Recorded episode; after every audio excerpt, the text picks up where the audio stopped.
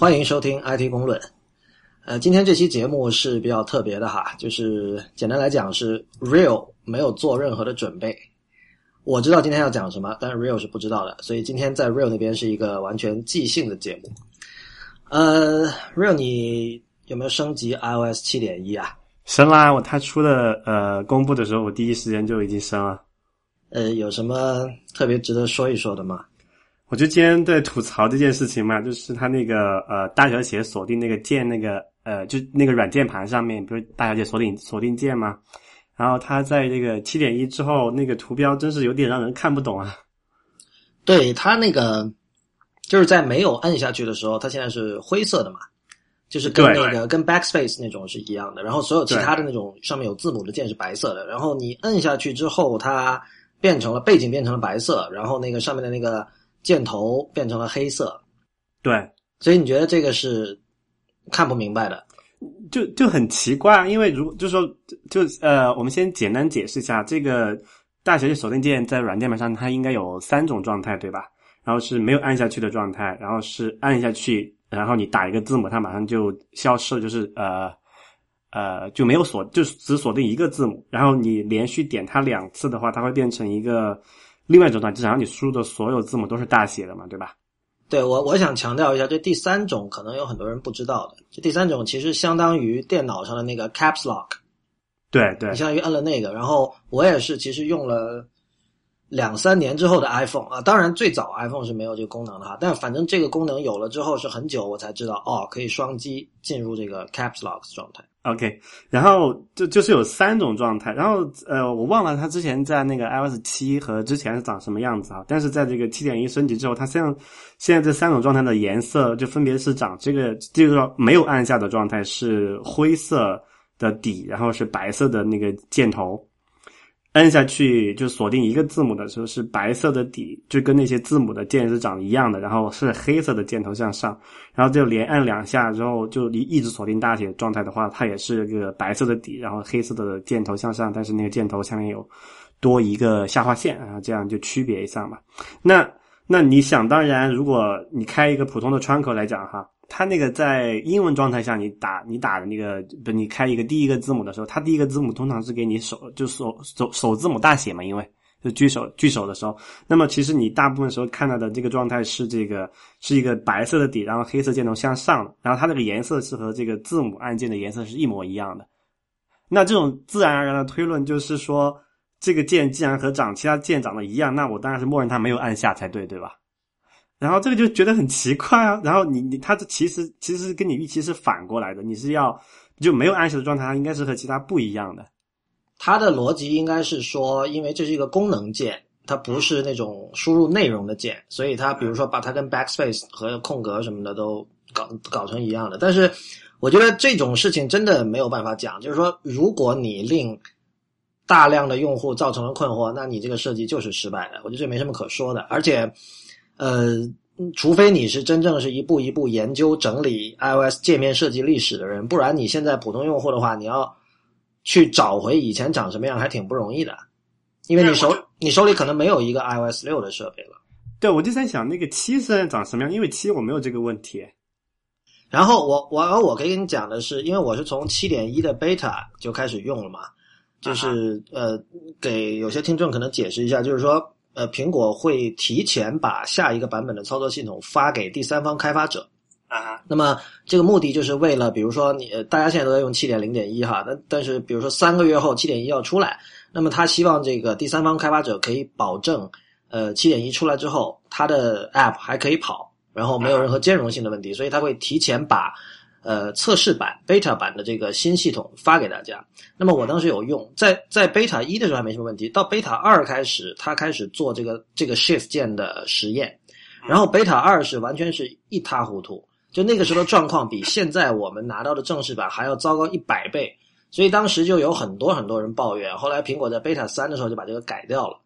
然后后来每个版本我没有特别仔细的去观察哈，但是大体我觉得跟现在差不多，就是还是不如以前好。但是呢，会比 Beta 二好一点。我这里找到了那个七点零里面长什么样子了啊？七点零里面就是这个这个大写锁定键，它是三个状态都是和主界面是不一样的。七点零里面就是说，呃，没有按下的时候，就是它是一个灰色的底，然后是一个空心的上上向上的箭头，然后按一下就锁定一个字母的时候是也是同样的灰色的底，然后是一个实心的呃黑色的向上的箭头。然后你连按两下锁定全部大写的时候，是变成一个更更加深色的那个按键的底，然后是白色的上向箭头。那么这这三个状态都是和这个主就是字母键是有就很明显区别的。嗯，我觉得这个你你这个图我现在正在看，还确实挺怎么说啊？就是如果你是研究 UI 设计的人，或者你是 UI 读 UI 设计做 UI 设计的学生的话，嗯，这个图其实非常有教义。我觉得就是。其实你看看，两者都只是用了黑白灰三种颜色，为什么有那么大的差别？当然，简单来说，可能七点零那个版本就是旧的，呃，我们觉得比较好那个版本呢，我觉得它有一个很明显的信息密度从低到高的一个排列，就是那三个键的顺序，对吧？对，因为就是我觉得哈，我觉得会去双击开那个 caps lock 的人可能相对少，我觉得这个 user scenario 也相对少，呃，use scenario 可能最更常见的是单击嘛。所以至少我觉得可能最重要的是要保证单击和双击之间的区别够明显。那么在七点零的时候，单击和双击它首先它背景色没有变嘛，然后只是那个箭头从空心变成了实心，那我觉得这个是很清晰的。但是到了七点一呢，你单击的时候它背景色会变，同时那个箭头也会变。我我觉得这里最重要一点其实是刚才讲这个这个这一点，我觉得很重要。就是说这个就是说这个大小写锁定键在这个 iOS 的软键盘上是一个非常特别的东西，就是它是一个怎么讲有有状态的，或者你说有它不止一个状态，有三个状态。就其他的键都是没有状态的，比如说你就你呃也有状态，就是说只有两个状态吧，就是你们要么按下，要么那个没有没有按下，对吧？然后它有一个很奇怪的事情，就是说。呃，你知道，如果它是一个特殊的按键，它不是一个字母键嘛？那么它的那个功能和作用都，但都应该和显著的和其他和字母键不一样，对吧？对，这个就有点像什么？有点像，比如实体键盘上这个 Shift 是比较，它实体上是比较长的一个键。对对对，但，然但是但是在这个就是 iOS 七点一里面，它把这个它按下这个状态的那个外观，起码你你就你看的时候和其他其他按键的，就是字母按键的外观是其实是一模一样的。包括包括在颜就是颜色和这个用料上面，那么那你你想一下，作为从那个一致的角度来讲，如果你看见一个东西，它的颜色和这个就是说它的那个键那个键的颜色和键键上的那个字母的或者那个图形的颜色都是和字母按键是一样的，那字母按键你当然你当然不能默认它那个字母是按下去的，对吧？所以所以它这个就给人我觉得很很误导这样一个设计。对，呃，还有什么别的吗？还有七七点一还有什么变化让你觉得可以值得说一说的？快了，就是那个动画效果快了，然后这是一个很直观的一个体体会，那你觉得可能整个整个那个手机反应都灵敏了一些。呃，我没有这个这个可能要通过一些比较科学的测量才能够判断是不是真的灵敏，但至少感觉上明显是，因为在以前的时候那个速度跟 iOS 六相比是你是明显心理上感觉是有变慢的。对，就我升级之后觉得，哎，感觉好像是。好像就那个什么响应更快一些，我不知道是不是错觉还是怎么样，但我觉得应该是有变快的。就他们肯定是缩小了这个动画的那个就是这那个播放的时间。有一件事情我想讲的，你有没有看那个这次它其实那个 accessibility 里面增加了很多选项。这个我之前没有看到，它之前有什么选项，我不知道它新增了什么。对我跟你说，它这个增加的最明显的一个是那个叫 button shape。哦，我这个我想起来他们说啊，我看到了。呃，我你现在是第一次，你第一次用这个功能哈。我们的听众如果有人想用的话，可以呃拿出你的手机，然后你进到那个 settings，然后是 general，呃，然后进到那个 accessibility 叫什么？中文是叫呃辅助选项吧，辅助选项之类的，就是就是里面可以设那个，比如说用大字号啊，或者说禁用那种动画效果那个地方，然后里面有一个叫 button shape 的，那么这个 button shapes 你打开之后，嗯，它的作用呢，就是说，你知道很多人抱怨 iOS 七的一点是，它没有任何这个长得像按钮的按钮，它所有的按钮其实就是背景上打打几个字，对，那么有人就说，哎呀，这个东西长得不够像按钮，我不知道它是可以点的。那另一派人就说：“这都什么年代了，是吧？iPhone 零七年出来的，现在已经这个这么多年了，所有的人都知道怎么操作触屏手机，你不需要再用一个长得像按钮的东西去暗示用户哦，这是可以点的。那我觉得很有意思的一点是，苹果选择把这个东西放到了 accessibility 里面。这里有个这个问题啊，我我知道他们为什么把这个放到 accessibility 里面去啊。就说在这个 iOS 七重新设计的时候，他们就等于大幅度才就减低了这个就是说 schemorphism 这个概念嘛哈，我们都是已经说老了，但是就是说很多刚才也讲了，这个按钮变成了一个好像超连接，但是其实它比超连接还要惨，因为超连接好歹有还有一个什么下划线之类的很多超连接，它连这个下划线都没有，完全是靠这个颜色或者是这个位置来区分的。但是你知道有很多人是色盲或者是色弱的用户的话，他不容易区分出来哪些颜色是可以点击的吧？我猜是因为这个原因。对，这这其实是个挺好的，应该我觉得对，有道理，应该是这样的。对，因为因为有一个这有一点就是说，我们知道它通过这个颜色来区分的话，就对于一个正常这个这正常色彩视觉的人的话，它其实是没有太大问题的。就是说，你你熟悉了这个系统之后哈，但是有一个问题就是说，因为它那个 iOS 七里面它的这个一这个色彩，就是这个这个叫什么色嗯，color scheme，对，它有 color scheme，它是就是说每个 app 它会是有一个不同的 color scheme 的，比如说就是配色。对，就是说，你看这个，比如说这个音乐，这个它是红色，然后这个 podcast 它是一个紫色，对吧？然后就是它，就是它的这个官方的指导里面，它是通过这种颜色来区分的。那么你不可避免的就会用到像那个呃红色和蓝色这种比较常见的色调，对吧？但是有人群里面有很多人是这个就是叫什么蓝绿色盲吧？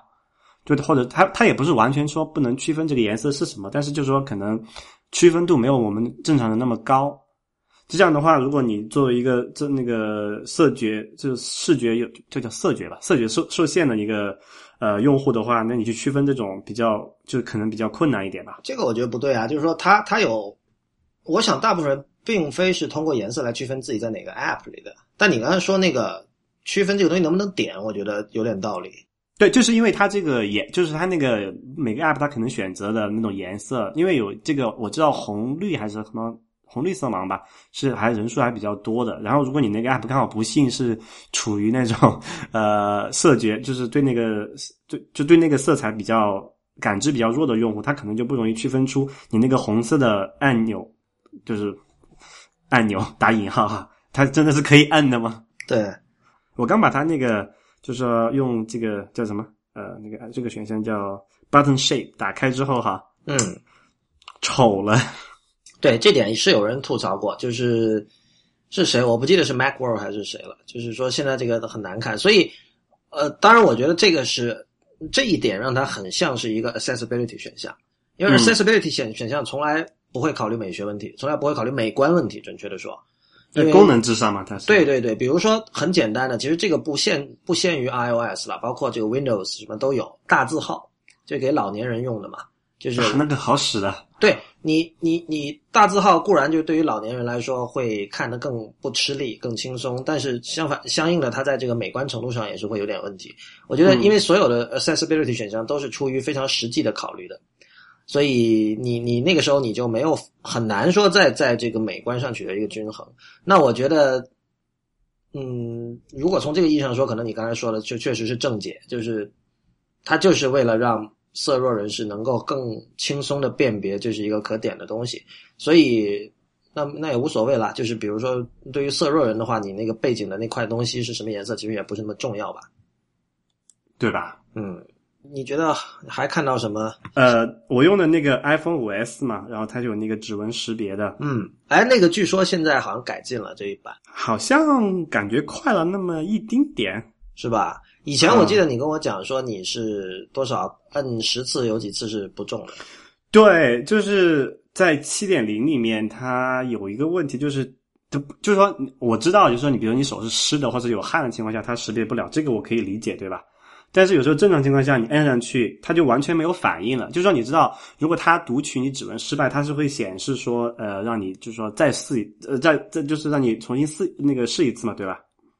但是，呃，我不知道它是个软件的 bug 还是个硬件的故障。就是有时候你放上去指那个手指之后，就完全一点动静都没有了，就感觉它没放没探测的你手指是一样的。所以现在好了吗？现在我感觉，就起码用了这么一两天之后，没有明显的感觉到有这个问题，就是至少目前还没有遇到。OK，就之前是可能隔一两天、两三天就会碰到一次的。嗯，好啊，所以这就是 iOS 七点一。呃，当然其中最大的一个卖点是 CarPlay 哈，但我们俩都没有。我们在上一期节目其实有讲 CarPlay 的，这个车还没有出，还没有买，还没有。对对对，就我们还不能体验到，但是我们之前有过关于这个的一个讨论，有兴趣可以去听上一期的节目。Real，你知道吗？现在我们在聊的时候，刚好那个万维网之父，就是 Web 的发明人 Tim Berners-Lee，嗯正在 Reddit 上接受那个 Reddit 的 AMA 问答。啊，是吗？就是就是现在这个时间，因为可能我不知道听众是不是都知道，就 Reddit 这个网站 R E D D I T dot com 这个网站，它有一个这种叫 AMA 的环节，就是 Ask Me Anything，就是它会定期找一些名人过来，然后就是在线的回答，其实就在线回答网友提问了。啊，看到对，所以 Tim Berners-Lee 现在正在答。不过你可以想到，就是说，一般人们问他会是什么问题，无非是跟公众公共标准啊、开放标准啊、什么 DRM 啊诸如此类的。比如说，我看到这儿有一个人问他说：“那个你整天说要建立一个 Open Web，要一个开放的这个网络，但其实你又去支持那个 HTML5 里面的 DRM 的那个 spec，那么你你觉不觉得这个是有一点虚伪？” 然后，那 Berners-Lee 这种人就是。怎么说？就是他一直是，我觉得他是那种不会很激动或者说很 defensive 的人。他就讲了一些在我看来是大实话的话吧，就是，就他说我也很讨厌 DRM，但是他说对，但如果你比如你要用 Netflix 什么这些东西的话，DRM 是没办法，就是他得加过去。然后同时他说哦，对，他说呃这个美国的版权系统，包括 DMCA 啊，还有所有这些东西都是很有问题的。啊哈，对，而且这个这些问题也要先解决。在解决 DRM 之前，所以，对，就是我我我觉得，对我来说，其实我在两三年前我也写过一篇，就关于，因为我们做电子书嘛，就是关于这个电子书上的 DRM 的问题。我觉得，呃，这个东西其实跟普通人，我觉得关系不是那么的大，而且一般人会比较介意的这个问题的人，他的理据是说，我在你家买了书，如果你加了 DRM 以后，我就没有办法去别的平台看了。比如说哪天我就是不想用你的平台，但是呃，其实呢，这种呃这种思维是根它的根基是在于说以前那种时代，我下一个电子书文件，然后噼里啪啦我要在各个平台上看。但是事实上你可以看到，呃，现在的情况是，比如像 Kindle，就我们最熟悉的电子书平台，它是呃用商业力量做到自己让自己在所有的平台上都有的看，包括 Web。但但这样，它还是有一个问题啊，就是说刚才那些人讲，比如说你以前买个 CD，然后 CD 是就音乐 CD 哈，起码是到目前为止都是没有这个 DRM 的，然后你可以就自己随意的叫做 rip，就是把它就转成这种数字格式嘛，然后存到电脑里面去，然后你可以在你的这个呃普通的 MP3 上放，然后你可以导到 iTunes 里面，在你的 Apple 或者是这个这个 iPhone 或者是 iPod 里面放都没有问题。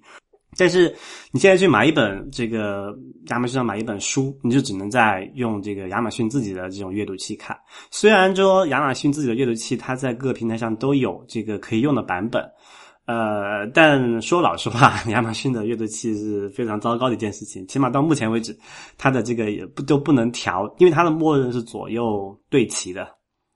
然后就是很很悲剧。我想我很讨厌它那个左右对齐，但是没有办法，它那个。阅读器没有办法调这件事情，然后我也不能不可能用第任何第三方的阅读器去读我在那个亚马逊上买的书，然后碰巧有很多书，你就电子书你就只能在亚马逊上买得到，这个就很很纠结，就是限制了你的这个自由。没有这事儿是这样了，就是说我我觉得，嗯，对，当然肯定 肯定亚马逊 Kindle 阅读器，包括它的软阅读器其实稍微好一点，硬件稍微好一点，它的那个 iOS app 是非常非常差的。无论是从排版的质量和用户体验都是很差，而且包括很多书的制作本身也是很差，因为它很多书的制作是那个让出版社自己去做的。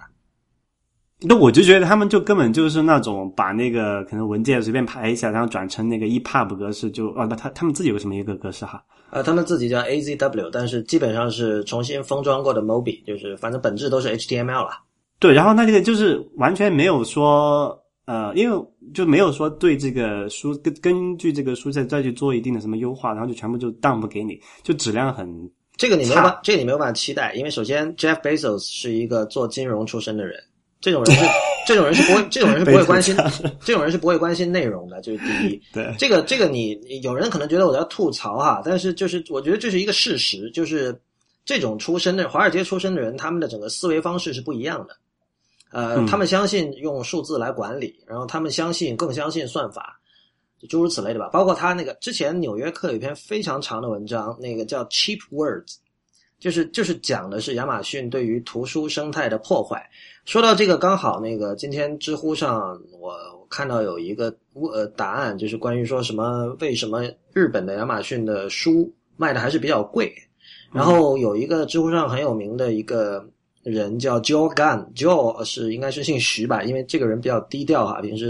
我不知道他的真名，但 Joe J Y O 好像是那个徐这个汉字在日文里的发音。反正他就他这个人。在日本，而且对日本很熟，有很多关于日本很精彩的案。他就说是因为日本有立法，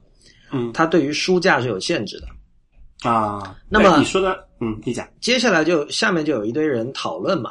然后有一个人就提出说，就是显然这种问题一般就会分分成两派，一种就是说要书要跟所有的东西一样，要跟所有商品一样，就完全的自由市场竞争，嗯。那么还有一派就觉得书这个是文化产品，就不能够视为一般的这种呃普通的商品。就是政府的适度的介入和监管，包括对于定价的限制。这所谓限制是说，这个书不能卖的太便宜，呃，是必要的。反正这两派在那儿就经经常会吵嘛。那么，就是我我是觉得，我看到那个评论里有一个人说出一句话，就是说，呃，因为因为那个 Joe Gun 就是那个问题的回答者，他就是说，如果亚马逊再这么搞下去，有很多不赚钱的书就没有办法被出版了。然后有一个评论者就回答说。没有，呃，难道在没有亚马逊的时代，在前互联网时代，不赚钱的书就能够被出版吗？我觉得，我觉得这个就是一个非常糟糕的一种思维，就是他他默认就是只有赚钱的书才能够出版。这个我觉得不好意思，我觉得只要稍微读过点书的人都不会认同这个观点的。你你你知道有很多经典是完全不赚钱的，就是说，否则就如果你采用这种完全赤裸裸的、纯粹的 cutthroat。Capitalism 的态度去面对书业的话，那很明显我们会少很多好书看，就这么简单。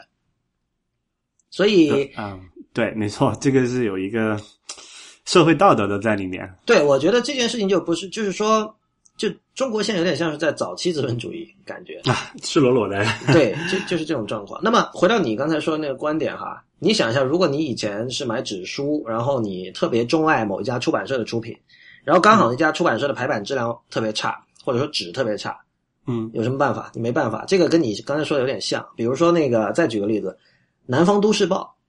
一直被认为是非常好的报纸，但是它多年以来，至少就是我知道，在二十一世纪的前五年吧，因为之后我我我不在我我我不太关心那个报纸了。嗯，前五年那个时候，它的那个印刷质量是很有问题的，就是说它的油墨啊，你读完报纸之后，你手手指一定是黑的。刚印出来嘛？对，因为我之前在人家报纸做过，当时内部开会，他们经常讨论这个问题，说为什么我们印的这么差，而且我们的竞争对手的报纸都会好一点。那 OK，没办法，你如果是一家特别喜欢看这这个报纸的，每天你就得忍受着这个手指上的油墨去上班。是因为他们油墨不好吗？还是什么？具体什么原因我不知道，也可能省成本，也可能怎么样。但我就是说啊，你呃。这个你刚才描述的 Kindle 的那种排版差，然后使得你不得不看它，你觉得很不爽。但我觉得以前也是这样的。嗯，对，就是说你你买了一个，比如说你就在 CD 之前，就是那个数字唱片之前啊，你买了一个什么黑胶，好像也你也只能通过这种方式来播放了，对吧？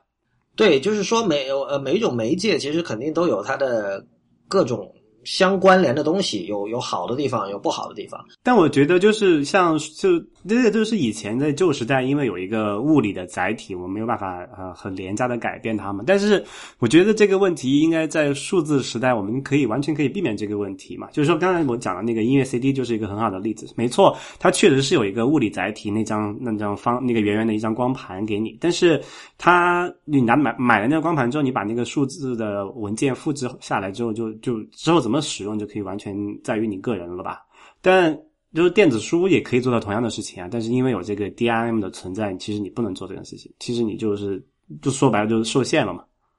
呃，我觉得其实这个说到底就是人类世界的这种荒诞性和不完美的一种体现了。就是说，当然固然在一个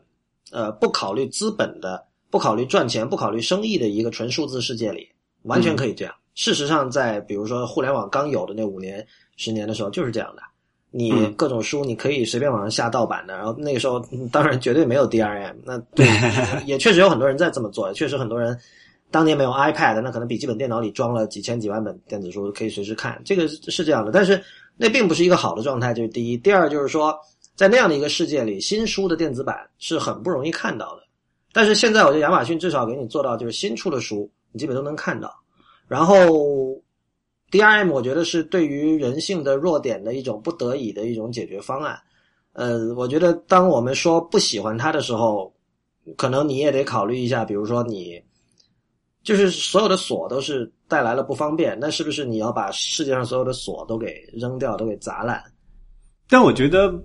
这两个怎么讲？我觉得可以分开来看吧。首先，我觉得有个很好的例子证明，就我讲那件事情是应该是我说那样，就应该不应该有，就是数字媒体就不应该有这个 DM，就是这种任何限制的。比如说，很好的例子就是一个 iTunes，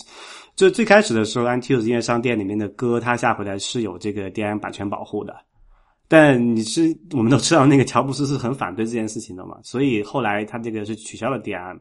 但你如果你从那个音乐那个出版方的角度来讲，那肯定觉得你这样这样搞，那不是我这个销量又有问题了吗？但其实我们事实看到并不是这样子啊。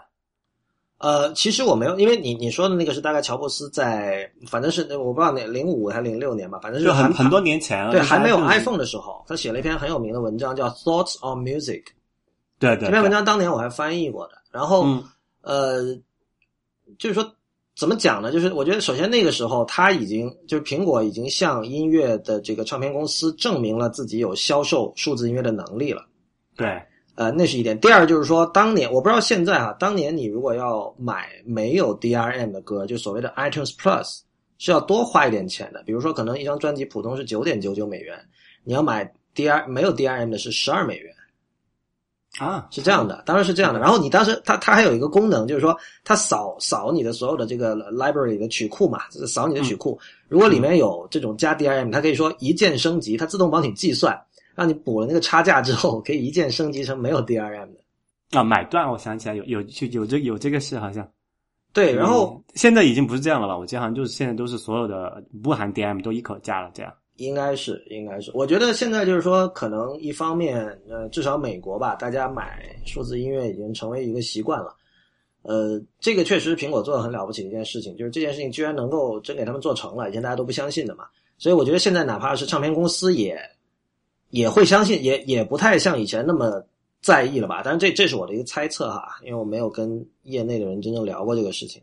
对啊，所以我觉得亚马逊就说，如果怎么讲，那个贝索斯有一点远见的话，他也不是，其实他也是这个不是不是亚马逊的问题，这个真的是出版社的问题。所以不是说呃，对对，我我明白你意思，就是说这个要提要这个加那种限制，一般都是出版就是版权所有方要要求加的这个限制嘛。对的。但乔布斯他个人对这种事情是很反对的，然后他愿意做这个去掉这个版权保护的这个东西，但。没看到亚马逊有这种动力去做这个事情。呃，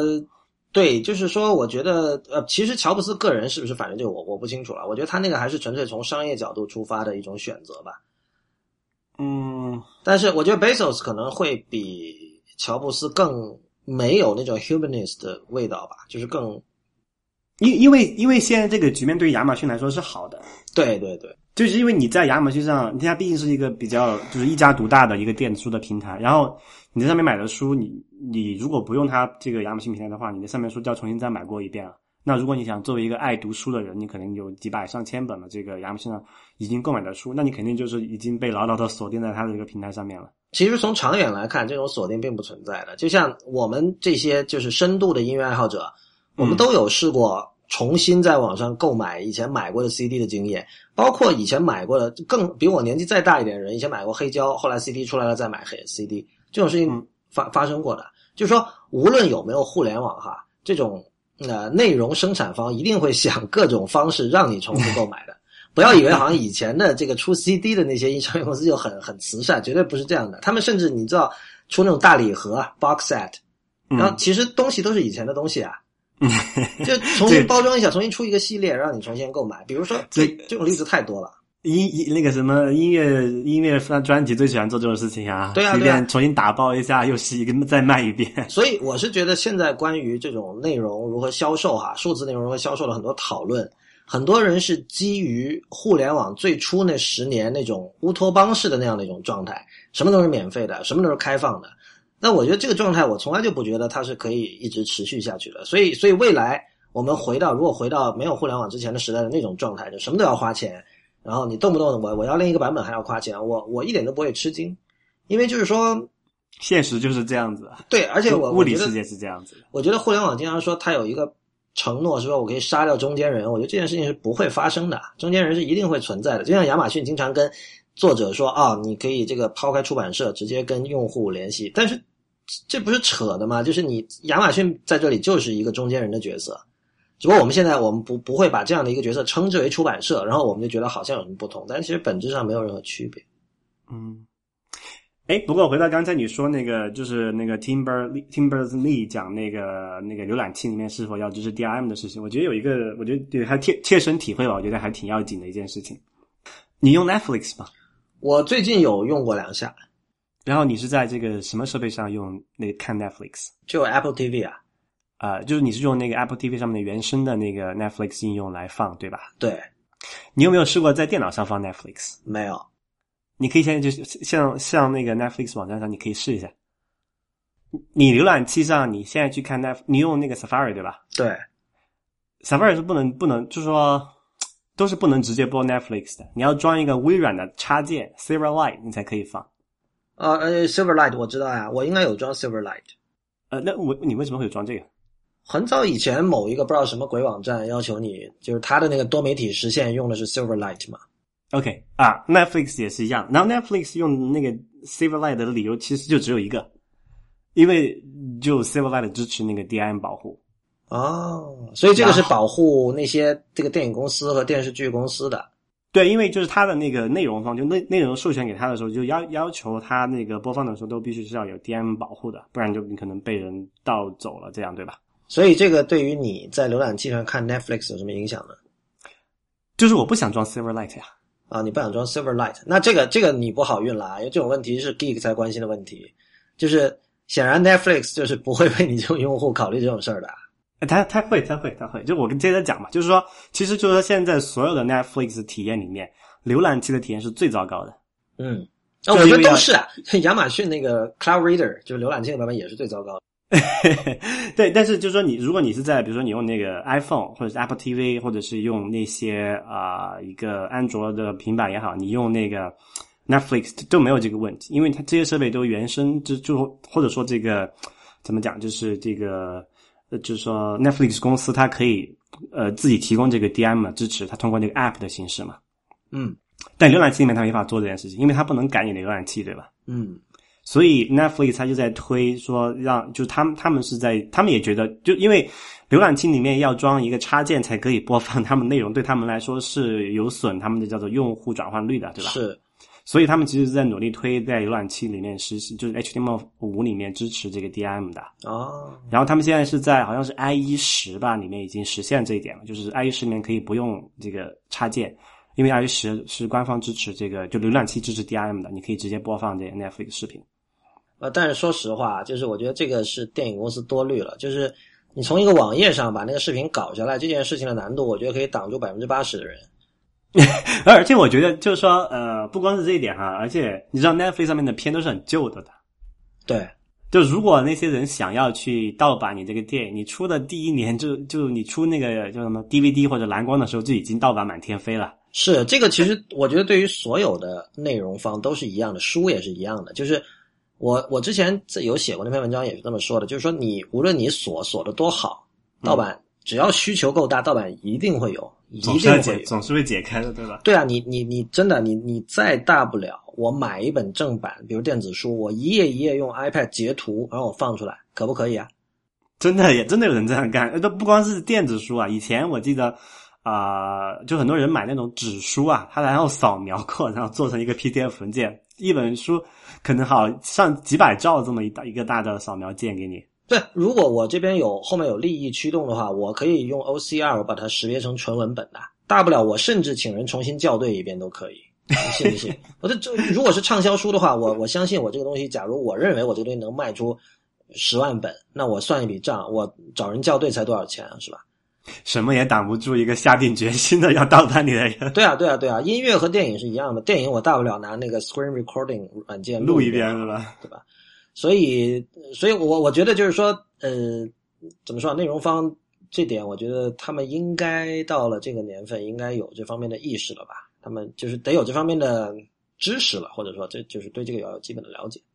其实到现在这个年份来看的话，就是说内容方面分好多种嘛，可能最开放的就是音乐吧，因为反正也是被搞得半死不活，也没办法了。然后是书可能还好一点，然后最麻烦的就是电影的那个内容方，嗯，非常讨厌。你你你你你你看蓝光吗？呃，我没有看过，很少看。就啊，你不怎么看蓝光是吧？你知道那个？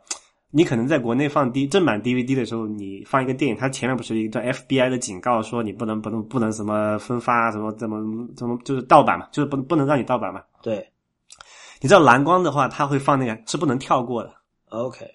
然后就说你放蓝光电影，你每次想看电影之前，你都要忍受那么看他们一段可能二三十秒的这么一个警告，然后什么都不能干。这个很像 VCD 啊，VCD 时代就是这样的。哎，VCD 其实还完全还不是这样子的。VCD 其实是一个中国特色的东西，你知道吧？啊，是吗？但那个也是跳不过的，一开始的版权警告，跳跳得过啊？我肯定是有有，就是可能我们不同的 VCD 有不同做法，但是我印象非常深刻，有很多 VCD 前面那套警告是一定要看完的。那你可能是正版的那个对吧？但 VCD 其实没有，这这个不分正版盗版吧？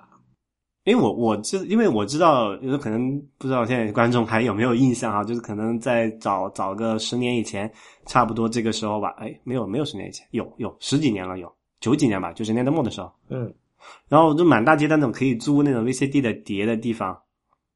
然后他那个就很搞嘛，他那个其实就是拿 CD 的介质，然后去高存储一个高压缩比的东西，但是那个东西是完全只有中国才有的，我后来才知道啊，国外是没有的。好吧。Real，你看你在不在 iPad 或者 iPhone 上看任何杂志的？杂志是指哪种类型的？啊，杂志这个词没有歧义啊，你就直接回答这个问题好了。啊，你看不看任何杂志？如果你是说那种一个比较传统定义的 magazine 的东西，我好像还蛮少看的。嗯，那你看什么？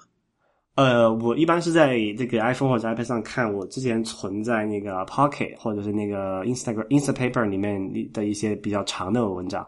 那你有看任何纸版杂志吗？哇，纸书我都很少碰哎。OK，我我我问这个是想到一件事情，就是最近有一个朋友，他正在帮国内的某本杂志在做 iPad 版的设计。啊哈。然后呢，他就。前两天找到我，就是说希望那个他想问我关于这个 Newsstand App 和普通 App 的区别，因为大家知道从 iOS 五开始，这个苹果加了 Newsstand 这个东西，那那是一个特殊的文件夹，是默认存在于 iOS 桌面，而且你是删不掉的。而且呢，呃，一个 App 如果一个 App 是否存在于那个文件夹里，这是由那个开发者决定的。如果开发者决定放在那个里面，那用户也没有办法把它拖出来。啊，就是这么一个状态吧。换言之，就是一个一个 Newsstand App，用户是至少要点两下才能够打开它的啊。当然，这里面有一些有一种 hack 可以绕过这个办法，但是那个那是另当别论了哈。然后他就问我很多这方面的问题，后来我就发现啊，要跟他解，哪怕是这么一个简单的问题，就是 News App、Newsstand App 和普通 App 有什么区别？而我作为一个呃准备做一本 iPad 杂志的人，我应该怎么去衡量其中的利弊，从而做出一个选择？这个问题就非常难回答。我觉得很好，很好回答呀。这个，我我都，就我我我不怎么看这个杂志，但我都知道有这个有什么区别。对，那你你回答给我听一下。呃，就起码在那个 iOS 七之前，Newsstand 它里面是，就说你这个杂志如果是在 Newsstand 里面，它是有些特权的，比如说它可以，现在当然现在没有了哈。就之前，比如在 iOS 六里面，那个 Newsstand 它是可以好像自动更新吧？嗯，就这肯它会定期下载，因为杂志它是有一个就 issue，就是每一期一期这个概念嘛。嗯。然后，因为你知道，你你 iPhone 上一个 App，如果你不运行它的话，它是不会启动。那你你没有办法去下载这个东西。那么你作为一个普通的 App 的话，你就只有等你点开这个 App 之后，然后你才可以在后台再下载。那这个时间用户就是不能看的，对吧？然后 Newsstand 它当时就它系统提供这么一个这么一个功能，就是说它可以，好像每天更新一次还是怎么样，就是定时帮你更新吧。然后你就哪怕你这个杂志没 app 没有启动也可以，这是一个比较特殊的一个功能吧。我觉得这点是很很重要的。嗯，但是其实，在那个 iOS 七里面，它这种就是 Newsstand 的那个东西本身提供的这些特权，就已经完全被 iOS 七年新的那个系统 API 已经替代了，就已经就可以可以达到同样的效果了吧？嗯，那现在就其实 Newsstand 完全就是一个鸡肋啊，没有用的。啊，OK，我想问一下，你是看了 Marco Arman 的文章吧？嗯，我当时还看了，就因为我还挺蛮关心这个东西的，就是它里面有什么特别，因为这个 folder 很奇怪嘛，它它不像别的，它不能删掉。对吧？我的意思就是说啊，因为你你本身并没有在写 iOS 软件，据我所知，然后呢，你又不太在 iPad 上看杂志，所以这种情况下，我觉得你如果不是在他的文章里读到这些，你很难知道这些事情的。不，我我应该是有看过很多报道，但我不确定是不是看过他那一篇，但想的应该是有吧。OK，他那篇写的是最清楚的，对你说的是完全正确，就是就是这样，就是说，简单来说，今天你选择 Newsstand App，其实是你就你没有什么理由要选择 Newsstand App，它给不了你什么好处，甚至它还有很多很糟糕的地方。对啊，但是问题是，问题我为什么说那个问题难回答？就是这样一个答案，对于一个想真的是正儿八经想做、真的想做一个 iPad App 的人是完全不够的。你你不能给他一个简单版的回答，你知道吧？因为他那边你就告诉他，你就告诉他说不要用那个就好了。那不行啊！你比如说我，我现在我对于那个设计师来说，我相当于一个技术的 consultant 这种的角色了。嗯那 consultant 当然他没有付我钱啊，但是但是 consultant 你是不能只给一个结论的嘛？他那边要知道你为什么得出这个结论。那你就告诉他说这个有这个问题啊。那这里就有几件事情要说哈。第一，呃，现在有很多在给 iPad 杂志做设计的人，他是平面设计出身，我那个朋友也是。嗯哼，那么这些人首先他们对于技术的了解是不够的。嗯哼，那么在这种情况下，这里已经有涉及有涉及相当多他们对他们来说很陌生的概念，比如说，呃，iTunes Connect 是什么？这这这个东西其实是一点都不难的，只要你登录过 iTunes Connect，你就会知道。但如果这个人以前没有开没有开发过，或者说没有参与过呃 iPhone、iPad App 的开发开发，它不会有一个 iTunes Connect 账号。那 OK，你可以跟他讲说这是苹果提供的一个后台，然后但这个后台里有很多东西跟 Newsstand 直接相关，就非常复杂。比如说，你如果一个 App，你他现在要决定说我要不要把我的 App 做成 Newsstand App 嘛？嗯，有一个问题是，如果你把它做成了 Newsstand App，然后你之后想改回普通 App，这是做不到的。对，因为它那个就是发行渠道完完全不一样，好像是怎么样？不是，但是是这样哈，如果你本来是普通 App，你想改成 Newsstand App 没问题，你只要提交一个新版。单向的。对，就是然后你它那里面在 iTunes Connect 里面有一个呃复选框，你打一个勾勾 Enable Newsstand 就可以了。嗯嗯但是反向却不行，就是这是一个毫无道理的。呃，当然或许苹果有它的道理啊，但是就是我们作为外人很难看出其中的这个道理的一种 一种东西。那么你得把这个解释给他听。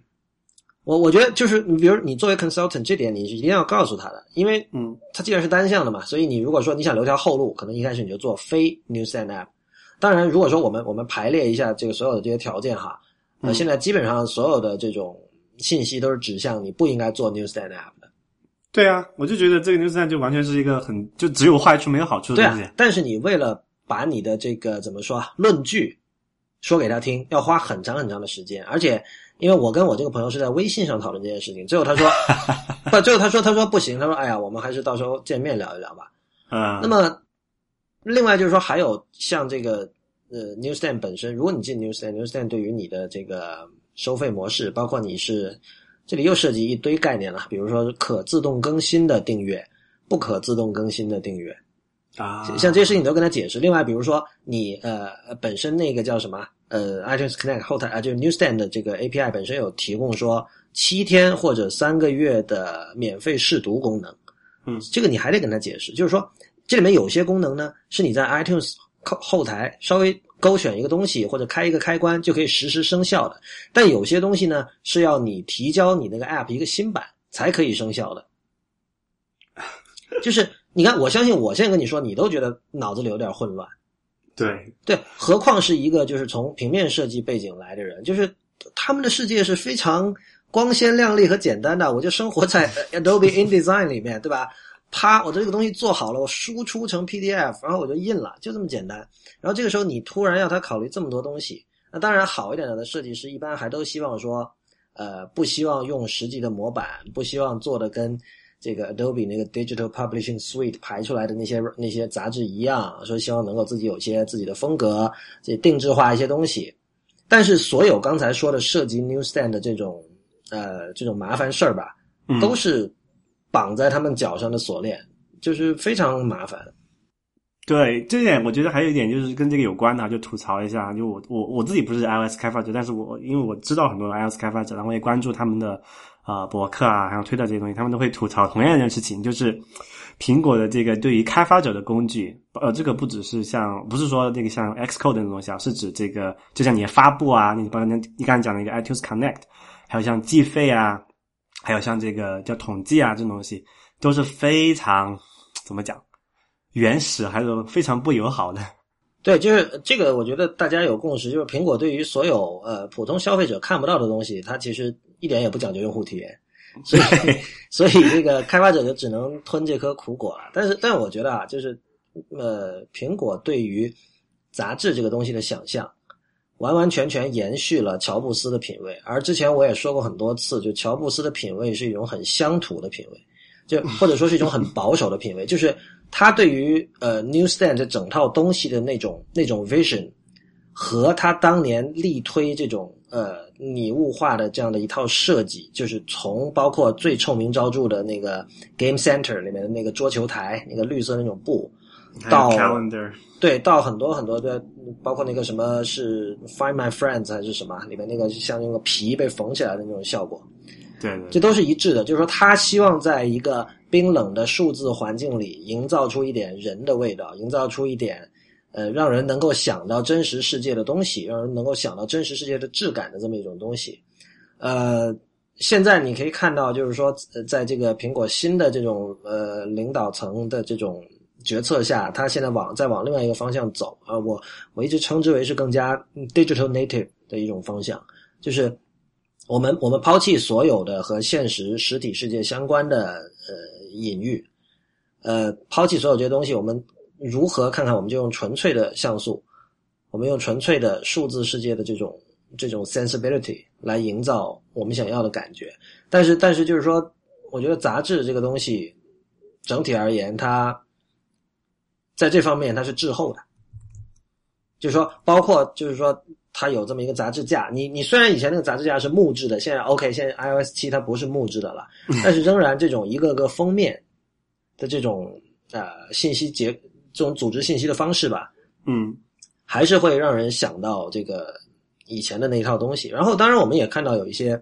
不一样的尝试，比如说像那个 The Magazine，还有另外有个叫 Offline Magazine。还有一些啦，什么 The Loop，他们是希望做出一些跟传统杂志不一样的东西，但是，呃，就是我觉得苹果在嗯硬性的区分，把把这种呃定期更新的呃中长度内容的这种 App，它把它硬性分为杂志，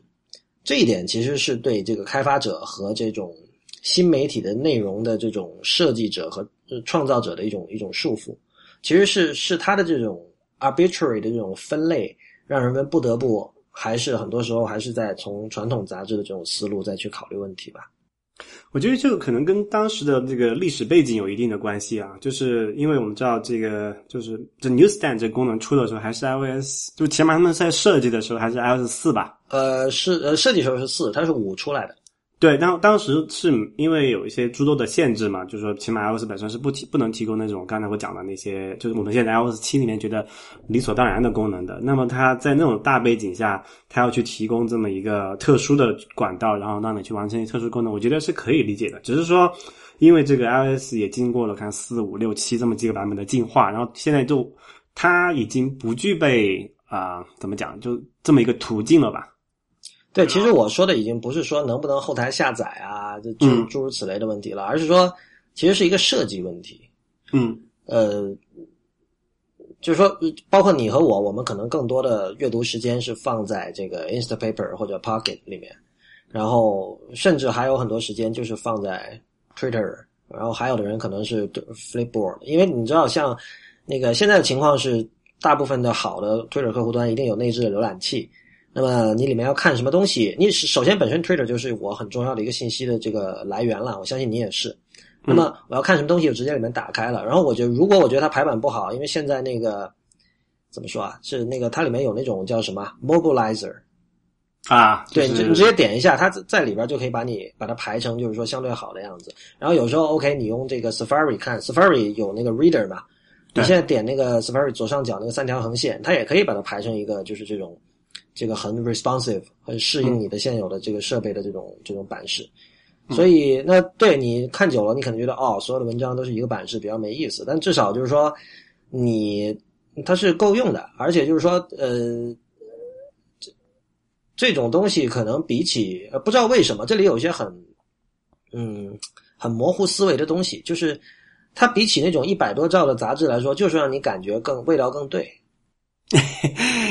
对，我觉得很多人就之前可能呃，之前就是说那个 Newsstand 的时候，大家都在吐槽说有一个很不好的一件事情嘛，就是那些做杂志的人，就是传统做杂志的人，他怎么去做这个 Newsstand 杂志？就刚刚你他们就真的是把那个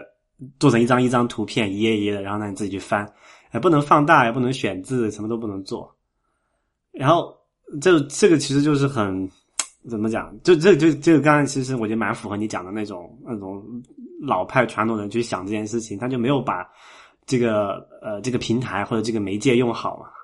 那我我觉得其实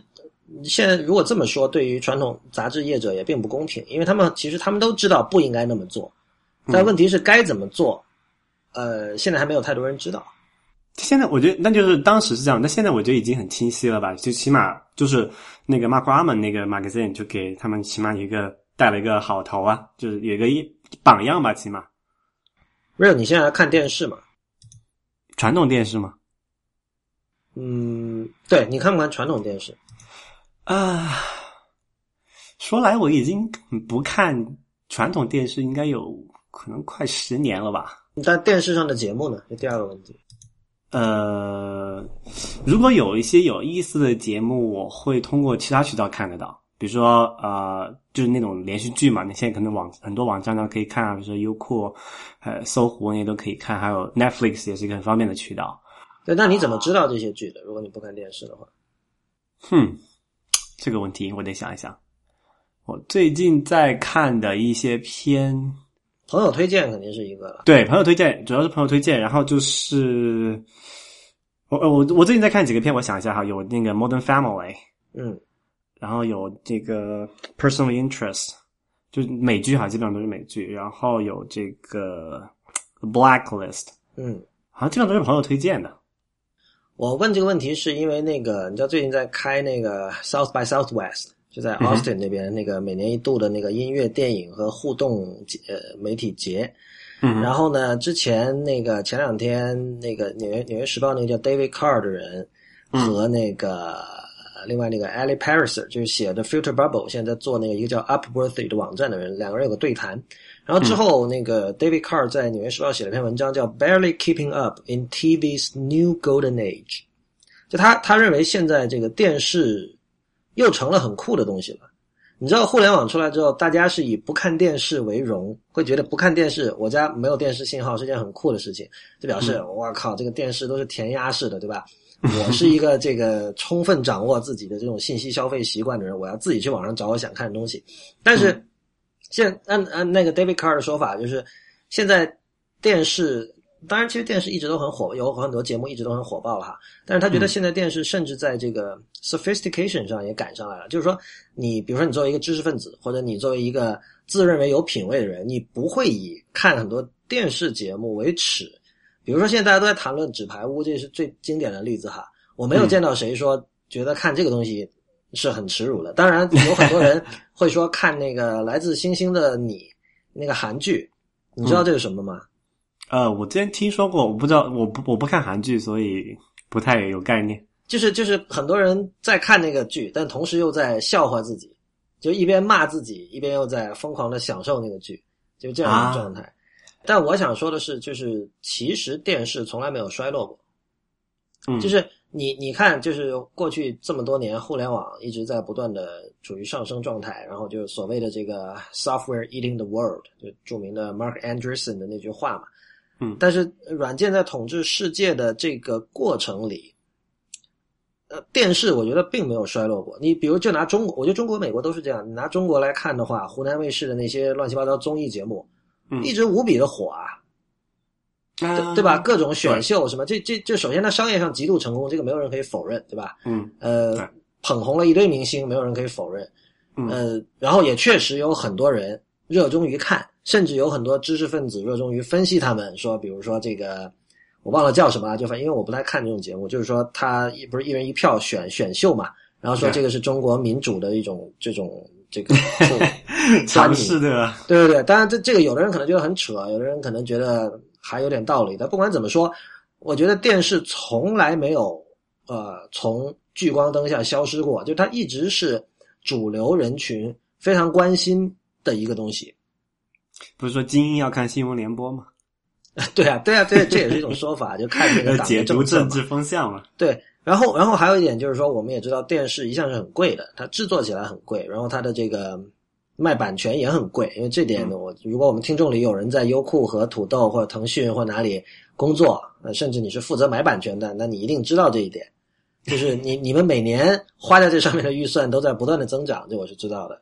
嗯、我觉得美国也是一样吧，就是而且这个以后会越来越贵，所以呃，我是觉得电视就从来没有衰亡过，所以这里 David Carr 说是 New Golden Age，或许吧，可能我觉得这件事纸牌屋占了很大的角，呃，扮演了很重要的角色吧，因为它是第一次有一个，你可以称之为纯互联网公司，然后它作为电视剧的生产者，然后取得了就是叫好又叫座，嗯，嗯，我觉得这里可能有一个问题来讲，哎，我先问你一个问题啊，你知道你在中国看电视，你每个月交多少钱吗？我我我的房东他有付那个钱，然后这是包括我是要把这个钱付给他的，反正一年多少一百多块钱吧人民币。OK，你知道美国，嗯，就在北美，你看一个 cable 电视，一个一个月要交多少钱吗？啊，不知道，大概就是说，因为它 cable 它不，它通常不是一个单卖的一个服务，它可能会跟你的电话或者网络绑在一起。但是可以比较负责任的说，平均成本是每个月至少在六十，都可能八十刀以上吧，嗯一个月。嗯我为什么要问你这么一个数字哈？我我就讲就就讲，可能就接着你刚才那个话题讲下去，唱衰电视的基本上都是美国人。啊，就为什么会是这么点？因为因为因为电视很贵，就美国美国电视可能跟虽然他们在形式上跟中国是差不多的，就是接一个有线电视，就美国叫做 cable 嘛，嗯但是在这个观看成本上和它的这个就是语语音方式上，我觉得是有本质的区别的。嗯啊、那么也就是因为它这个成本的问题，而而且它这个美国你是就是说你看电视你你没得选的，就是跟中国其实也是没有没有太大区别，就是某一个啊、比如你看湖南台，你看呃，你看你什么现在比较什么什么节目比较什么我是歌手对吧？我是歌手二吧，呃，对，这种这种节目你比较火，你只能去那个频道看。这种情况在美国当然也是存在的，你可能比如某些某比较火的美剧，比如说我比较喜最近在比较喜欢看的那个《Modern Family》，你就只能在某一个电视台那种 cable 或者你在才能看到。然后，通常这种有那种你喜欢看的热播节目的这种这种服务都是很贵的，就刚我讲，至少可能一百刀以上一个月。嗯。那么很多人就觉得这个就很不爽这件事情嘛，因为他那种你一个 package 里面，他你付的那个电视费，其实你你每你仔细算下来，你一个家庭你就算可能三个人吧，平均来讲，你你看一个月的电视，你也看不了多少多少小时，你就看那么几集的节目，因为那种集剧一般每一个星期播一集嘛，嗯一集也就可能不得了三十分钟、四十分钟这样子，然后呢，你就算每周都播，它中间还不停，你一个星期也就看四集，嗯对吧？所以很多人美很多那种美国人就觉得这个妈的这太贵了吧？那我我为了看那么几集，我算下一集的就每每小时的这个成本，